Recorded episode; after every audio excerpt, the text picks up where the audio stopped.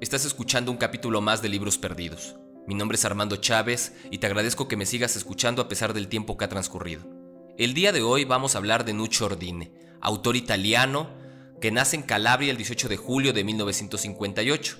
Considerado uno de los pensadores vivos más importantes, su nombre es ubicado al lado de personalidades como Sloterdijk, Steiner, Nussbaum o Badiou. Actualmente se desempeña como ensayista y profesor de literatura italiana en la Universidad de Calabria pero ha participado como profesor invitado en universidades como Harvard y la Sorbona. De hecho, debido a su labor docente, escribe un libro que lleva por título Clásicos para la Vida, el cual es una colección de pequeños ensayos sobre las obras y los autores que considera clásicos y que tendrían que formar parte de nuestra biblioteca y lecturas personales.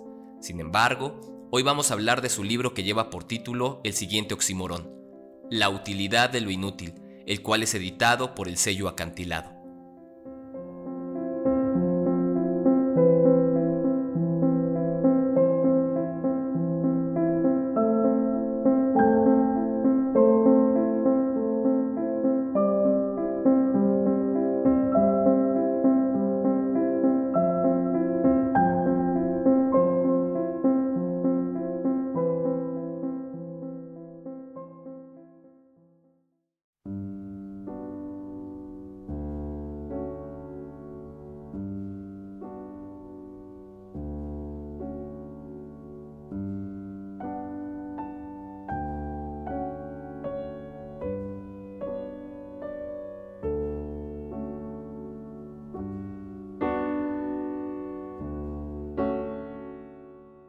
Quizás te has preguntado para qué sirve leer.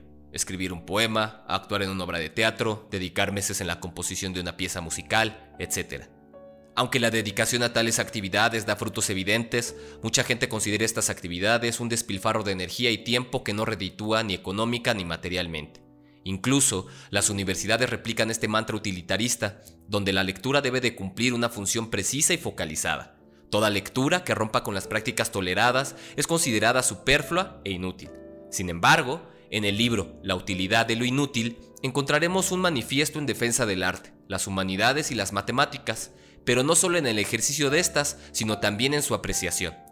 A simple vista pareciera ser una defensa en búsqueda de la utilidad práctica de estas ramas del conocimiento pero es más una defensa de la inutilidad y el desinterés de estas, considerándolas oasis en donde la imaginación y el espíritu pueden verse salvados del mundo utilitarista y pragmático en el que vivimos. Para lograr tal propósito, Ordine nos lleva un recorrido de microensayos, echando mano de un vasto abanico de pensadores y obras clásicas. Dentro del texto encontraremos nombres como los de Leopardi, Cioran, Víctor Hugo, Cervantes, Euclides, Arquímedes, Heidegger y muchos, muchos más. Demostrando toda su capacidad de síntesis y erudición, Ordine nos regala postales entrañables del humanismo, que a pesar de los embates y críticas que existieron y existen, sigue sobreviviendo y da muestras de continuar en la lucha.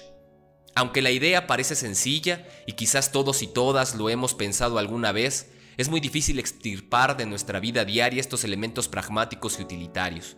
Si rascáramos la superficie de nuestra vida, descubriremos que todos los aspectos están medidos por un balance de costo-beneficio por lo tanto, la obra de Ordine cobra relevancia en un mundo cada vez más enfermo de utilidad y pragmatismo. Así, las humanidades y las artes son cada vez más necesarias, no solo por una dimensión de mero entretenimiento, sino como espacios en los que la humanidad se puede ver enriquecida espiritual e intelectualmente. Y bueno, una vez que hemos dicho todo esto, pasemos a leer unos fragmentos de La utilidad de lo inútil de Nucci Ordine.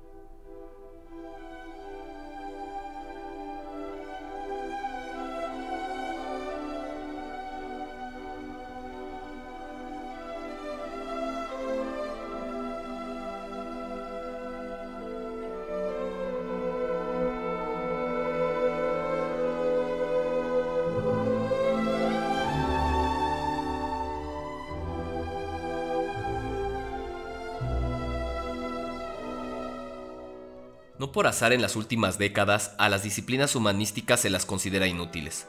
Se las margina no solo en los programas escolares, sino sobre todo en los capítulos de los presupuestos estatales y en los fondos de las entidades privadas y las fundaciones. ¿Para qué gastar dinero en un ámbito condenado a no generar beneficios? ¿Por qué destinar fondos a saberes que no aportan un rápido y tangible rendimiento económico? En este contexto, basado exclusivamente en la necesidad de pesar y medir, con arreglo a criterios que privilegian la cuantitas, la literatura puede por el contrario asumir una función fundamental, importantísima. Precisamente el hecho de ser inmune a toda aspiración al beneficio podría constituir por sí mismo una forma de resistencia a los egoísmos del presente, un antídoto contra la barbarie de lo útil que ha llegado incluso a corromper nuestras relaciones sociales y nuestros afectos más íntimos.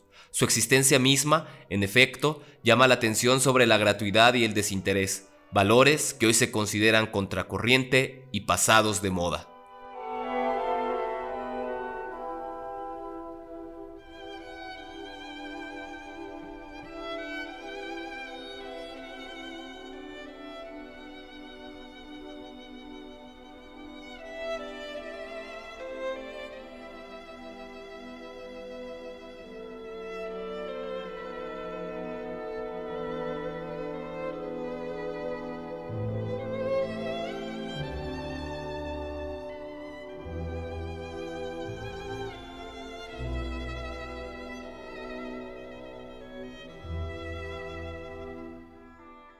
El hombre moderno, que ya no tiene tiempo para detenerse en las cosas inútiles, está condenado a convertirse en una máquina sin alma.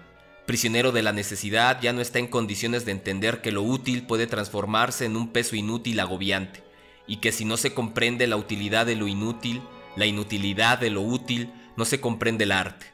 Así, el hombre que no comprende el arte se vuelve un esclavo o un robot, se transforma en un ser sufriente incapaz de reír y gozar y al mismo tiempo puede ser presa fácil de un fanatismo delirante. Pensemos en las últimas décadas, en los fanatismos religiosos o de cualquier rabia colectiva.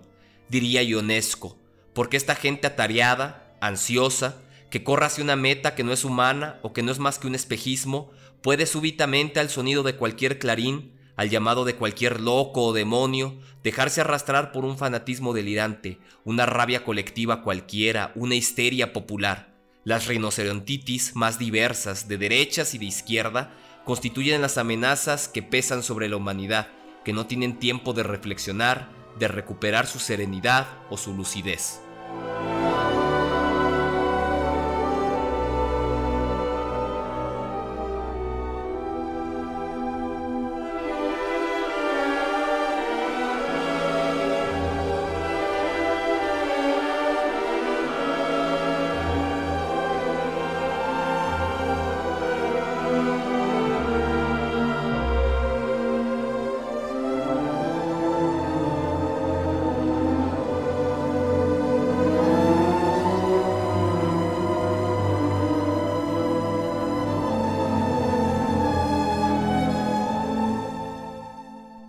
Próximos años habrá que esforzarse para salvar de esta deriva utilitarista no solo la ciencia, la escuela y la universidad, sino también todo lo que llamamos cultura.